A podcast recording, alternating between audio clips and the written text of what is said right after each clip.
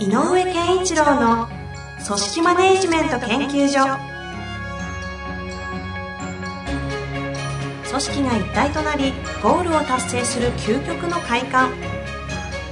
上場企業から中小企業まで延べ200社以上の支援を行った井上健一郎が組織人に関するあらゆる問題を分かりやすく解説します。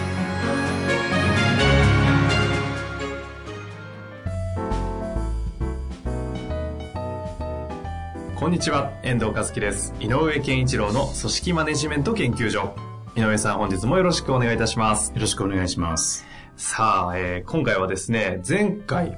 はい話が、ちょっと面白い話になってきたので、あはいはいちょっと持ち越しということで、はいやっていきたいとはい思っております。はいよろしくお願いいたします。でですね、こ前回の整理を簡単にしたいんですが、仕事を組織でする上で、上で、各こうステージにおいて、はい。仕事が求められることというか、はいステージがあるよねというお話を4段階、はい。井上先生の方がしてくださったんですよ。はい。なのでちょっと簡単にそのフレームを一番下からちょっとご説明いただいてはい、スタートしたいなと思っております。はい。えっ、と、一番下はやっぱり初期なので、えっ、と、まず、担当業務っていうのは、まあ、ありますよねと。えっ、と、それぞれ担当している業務があるけども、それを、やっぱりこう、えー事前の段取りとか、はい。えー計画、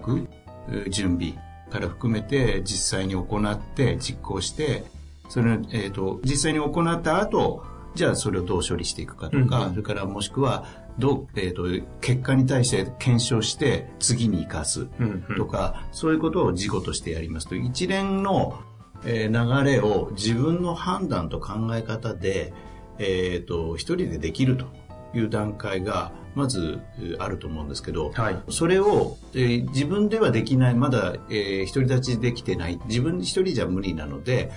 えーと、それぞれ事前のこと、実行のこと、事後のことも含めて、それぞれに対して、うんなんていうのかな、指導とか、えー指示とか、っていうのが必要な段階。っていうのがまず一番最初にあって、で、その指導指示を仰がなくてもできるようになったねっていうのが次の段階かな。うんなるほどですね。指示、指導が必要な段階。で、次の段階が、えっ、と、これは、ある意味ではそれぞれの人の強みを生かした領域にもなってくるんだろうけれども、えっ、と、そのレベルが上がるっていうの。あの、業務遂行のレベルが上がる。で、なおかつ、えっ、と、えっ、と、どんな場面、突発的なことが起こっても、自分の担当業務の範囲の中では、えっ、と、自己完結が一応できる。うんもちろん、あの、上司への報告とかね、えー連絡とかっていうのはしなきゃいけないけども、えー一応できると。任せることができる。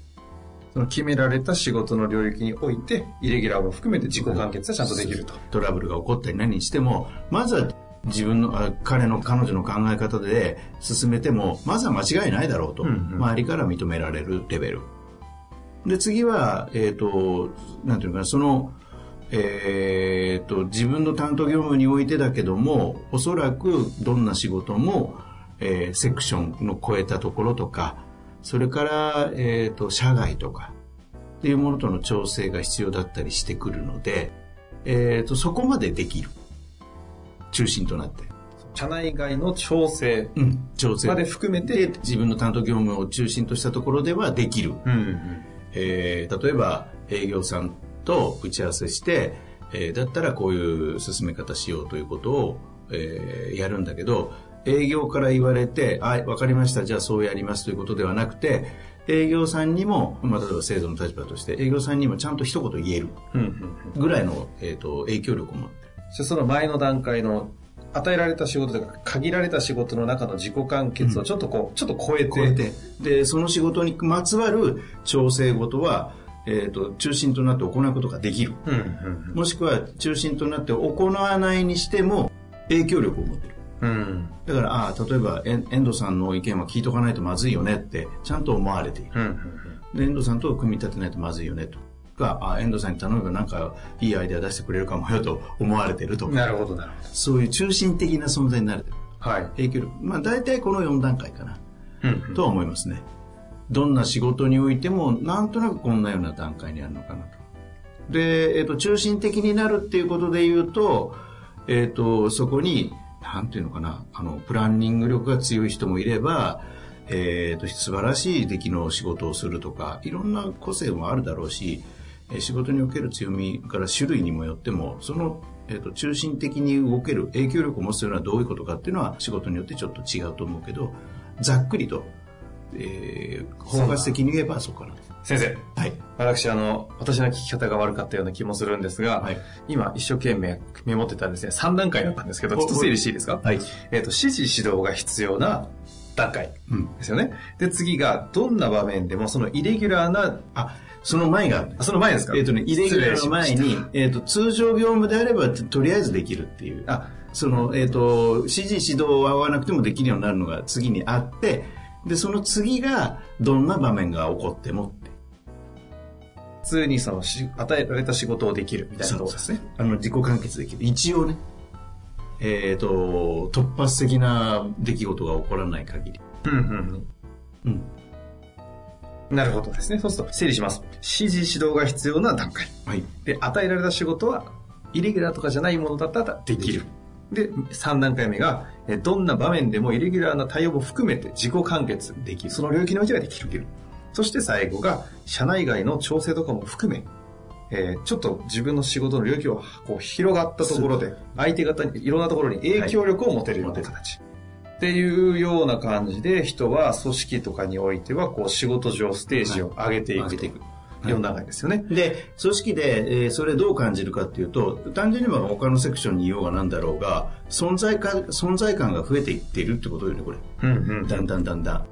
そうですね。そこの領域がどんどん広がっていってると。ってことです。だから、えーと、存在感が広がると同時に、やっぱり、この、なんていうのかな、えっ、と、全体的な、全体的視野とかいう広がりも増えてないとそれができないので、うん。まあ、えーと、部分から全体へ行くっていうのかな。はいそういう視野の広がりが同時に行われているからこそ、今言ったような存在になれるんだろうなとうんうんうん。は思うんですけどね。なるほどですね。うんというよレベル4がある中で、でえー前回はですね、指示指導が必要な人たちはいはい。に関しては、もうとにかく手取り足取り、動動作レベルをうん教えろとはい。いう話だったんですね。そしてあの行動レベルをしっかり教えていくというところから、えー次のフェーズの与えられた仕事をしっかりとできるっていうところはい。に、えーと成長していくためには何が必要なのか。はい。それはその時には、さっき手取り足取りやってるけど、こういう時にはこうするんだぞと、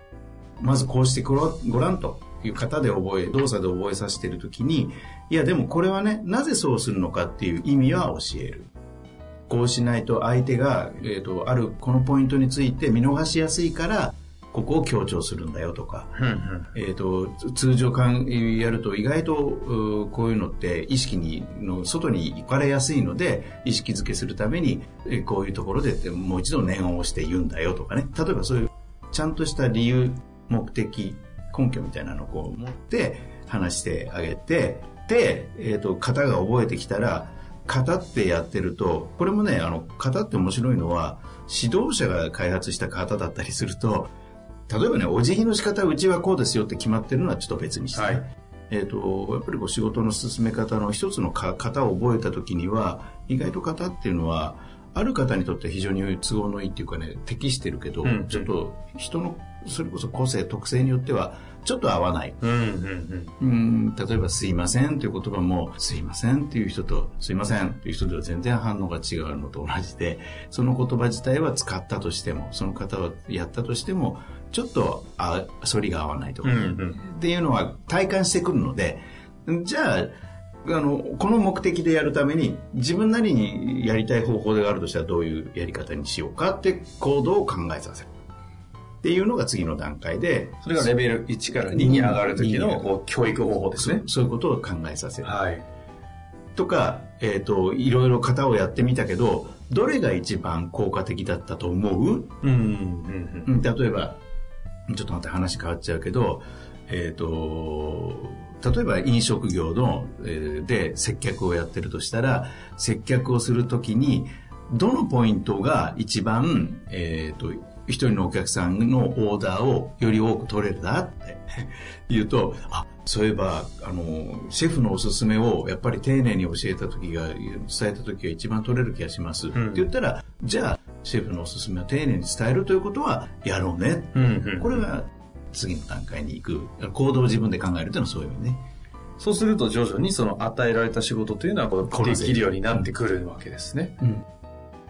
今回はもうバンバン上のステージに行きたいなと思っているんですけども、今度はですよ、与えられた仕事をできるところから、うん。ちょっとイレギュラーな対応まで含めた仕事に関してはもう上から見たら安心だっていうその自己完結までできるはい。人を育成していくときには、これは、これはさっき言った、はい。えー、と全ての指示を仰い仰いでやってる時にから、えー、とうーんと自分でできるよっていうところまでと同じことをイレギュラーにおいて起こるつまり通常業務は普通のことに関しては問題なくできている時に、うんうんイレギュラーが起こった時にイレギュラー対応の型を教えるほうほうほう。この時には。で、なぜならばを教える。このイレギュラーの時こそなぜならばが大事で、何のためになぜならばがすごく大事になってくるのね。うん目的、意味が大事なので、こういう時はこう、我々としてはこういうことをお客様に伝えたいので、こういう対応をする。優先するべきことはこれ。場合によってはうちの経営理念なんだよ、これは。っていうぐらい。より自分たちが大切にするものっていうのに触れていくのでは、あイレギュラーの場面って。別にイレギュラー対応っていうのは何かを捨てなきゃいけないので、うんうん。何を優先するかとかっていうのが出てくる場面だから、イレギュラー対応って具体的に例えばどんなのありますかね？うーんと、例えばだけど、えーっと、なんだろう、あ、あの、天変地異もそうよね。それから、えっあと、天変地。う。ん、あとはクレームなんかもそうかもしれない。うん。から、あとは、えーっと、機械のトラブルうん。が起こったけど、なんとしてもこれは明日納品しないといけない。で、起こった時に何が起こるかとか、そういううんこと。うんその時に考えようとすると、通常の仕事のやってるルーチンを回すための目的を超えた何を、まあ、チームなのか組織なのか会社なのかわかりませんが、が大事にしてるかがないと考えれないので、ここをベースにして、で、で、えっ、と、それはまだわからないんだから、その上司が、上司とかが、今回はこうしようっていう対応策まで含めて話せばいい。うん伝えちゃえばいい。で、こうしてくれでもいい。あの、先方にこう言ってくれでもいいから。その思考プロセスとそういう発想の仕方みたいなことを教えていくし、徐々にそれを考えさせていく。で、考えさせて、えーのある程度、イレギュラーっていうのも経験した方がいいので、うんイレギュラー経験して、あそうか、こういう考え方でこうやるなってなって、少し、それこそ、1、2年経験したら、今度はポンって何か起こった時に、君ならどう考えるって。おーほうほうほう。まあ、徐々にそのレベル3の中でランクを上げていくわけですね。そうそう。それで、それができるようになったら、あ、えっ、と、レベル3になるわけでしょ。あ、そう、それができるようになったらさうですね。3にレベルに上がる。うんうんステージが上がる。もうできるねと。じゃあ任せるよとはい。いう話になる。そして自己完結型のレベル3に行くと。そう。ほんで、そこになったのを徹底して、自分の、えーバリューをつ積み上げろと。磨けと。うん、うん、君らしさを磨けって言ってて大丈夫だね。イレギュラー対応できるんだから。うん。うん、うん。で、分かってるの。意味が分かってるんだから、もう、自分の、自分っていうものをもっと磨いて、自分の、あの、バリューアップを図っていいよ。例えば僕だったら、この仕事はやっぱり井上に任せたいよねって言わさせろと。いうような、そういう存在に自分を磨けって感じかな。まあ、いわゆる結果的にそのレベル4とおっしゃっていた、その社内外に影響を及ぼすような人間になれる。なっていくという。ことでございます。うんでですね、うんそういうことだったんですね、うんえちなみに、もうちょっとレベル3から4のところ、はいはい。ここって、まあいわゆる仕事ができる人はい。っていうところから、はいちょっとやつは違うよねっていうところじゃないですか。うんうんここをクリアできない方も結構多いと思うんですけど、はいここって個性を磨けとか自分をもっととかっていうのはわかると思うんですが、ここに関してちょっとポイントとかありませんか？あのーレベルの4って、えー、とそこができるかできないかそもしくはそのレベル感によっては変な話中心になれるっていうのはあの例えばだけど分かりやすく言えば職人さんでも中心になれるね。すごい質の高い仕事をする職人さんがいれば職人さんの意見はちゃんと聞かなきゃいけないから中心的存在になるし影響力もある。だけどもう一個は調整っていう行為自体が上手い人もいるよね。うん、うん、うん、存在感もそうだけどいろんなことの利害の不一致みたいなものを調整できるような人っていうのはこれ調整力があるとなる。そうするとこのこっちのタイプの人のレベルの今の4段階に行けてる人は、この後、それこそ管理職とか、そういう、えっ、ー、と、マネージメントの世界に入っていける人。うんうんうん、で、さっき言った職人としての存在感で影響力を持って中心にいる人は、マネージメント力ではないんで、この人はよくあるスペシャリストとしての極めるっていう方向に行けばいいうん。そこで分かれてい。あ、じゃあこのレベル3から4に上がるときにはちょっと方向性がこう、決まってくるわけですね。だから個性を見かけって言って職人系みたいな、そのスペシャリストで行くのか、うん、ジェネラリスト。マネージャー、マネージャーというかその経営層みたいに行くような。に行くのかっていうふうに分けていけると思う。要は個性に基づいて分けていけばいいってことですね。だから個性を磨きましょう。で、調整力があるマネジメントコースに行ける人かどうかっていう時の訓練方法としては、うんうん、よくある、えっ、ー、と、抽象概念っていう思考ができるかどうか。つまりこう、あまた起こっている事象から共通項を見出して一つにこれってこういうことだねっていう概念を作るっていう世界があるんだけど、コンセプトを作るそうそうそうそうコンセプトか概念かみたいなこと。とか場合によっては法則を見つける。この番組ではね何度も概念か概念かというお話はいただいてますからね、うん、とかここで来るんですねそうとか、えっ、ー、と、うん、法則とかパターンを見極めるとか、うん、これってこのパターンだねとかってそういうなんかえっ、ー、と、ちょっと次元の高い整理能力っていうのかな。それができる。うん。ないと、調整ってできないわけよね。その演疫的、機能的なところを繰り返せるような形を取れると。だから、やっぱり、えっ、ー、と、経理の人はこう言ってる、製造はこう言ってる、技術はこう言ってる、営業はこう言ってるっていうものをまとめるってなったら、それぞれの違いもあるけど、その違いがあるけど、それぞれが求めてるものの共通は何かとか、そういうことをちゃんとコンセプト概念にっていうものがないと相手を説得できない、うんうんうん、そうですね、うん、だからそういう意味の力がををつける訓練っていうのが大事かな。マネジメント側に行くときに概念かコンセプト力みたいなものなんですね、ちなみにスペシャルの方は技術そう技術だから。技技能スキル。それからえっ、ー、と知識。まあそうですよね、うん、質の世界に入っていくので。うん、うん、だからそれはもうやっぱりこう技として極めるっていう世界だろうななるほどですね、うん、だから単純に営業一営業マンとしてスペシャリストになるっていう方法もあるだろうからそういう時の技はこの人の技はこれだよねと。もうこの人のプレゼンに勝る人は誰もいないよとか、うんうんうん、でもこの人の情報収集力はピカイチだよとか。それを磨いていけばいいね。今日はですね、仕事を大きくステージとしてレベル4まで上げまして、で、その4の先というのは、どちらかというと経営層かスペシャリストみたいなところ、逆に今度どっかのタイミングで、じゃあ経営層の人たちのステージの上げ方みたいなのもあると思うので、ここのお話はぜひまた別の機会に伺いたいなと思いますが、最後に整理しますと、まずレベル1。はい。ちょっと今回は何だというのはちょっとはしょります。はい。レベル1を徹底的にするためには、とにかく手取り、アシストリ戦術ですよね。動作を教える。ただそのレベル1から2に上げるときには、その仕事の目的ということに、プラス他のやり方はないかみたいなやり方をセットでこう考えさせたり教えていったりっていう工程がある。はい、で、これができると、いわゆるレベル2と言われる与えられた仕事ができる状態になるんですよね。そしてここの2から3になる、イレギュラーも含めて自己完結できるようになるためには、イレギュラーな問題に対して、もっと対極的な目的からどういうふうにやるか、どう対応するか、みたいなことを考えさせるんですよ。そしてこれができるようになるとレベル3になって、その先に、いわゆる個性を持ったような仕事の人材っていうところに来ると、いわゆるマネジメント層みたいなゼネラリストと言われる方なのか、スペシャリストと言われる技能、スキル、知識みたいな方で行くのかと。そして、よく井上先生がおっしゃっている、マネジメント層の方に必要なものは概念化能力、コンセプチュアルな考え方、みたいなことがあるというわけですね。そうです。そういうことだったんですね。なんかだいぶこういろんな場面で、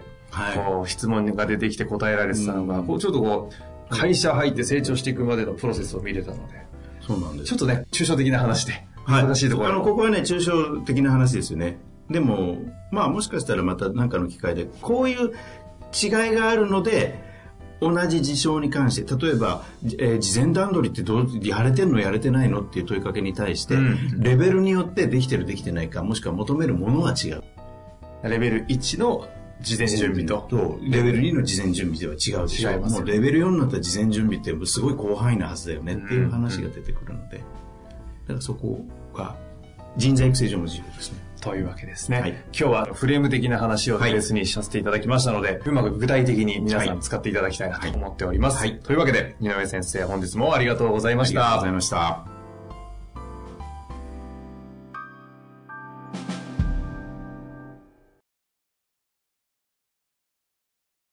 本日の番組はいかがでしたか？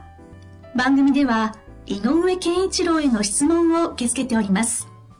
ウェブ検索で人事明快と入力し、検索結果に出てくるオフィシャルウェブサイトにアクセス。その中のポッドキャストのバナーから質問フォームにご入力ください。また、オフィシャルウェブサイトでは無料メルマガや無料動画も配信中です。ぜひ遊びに来てくださいね。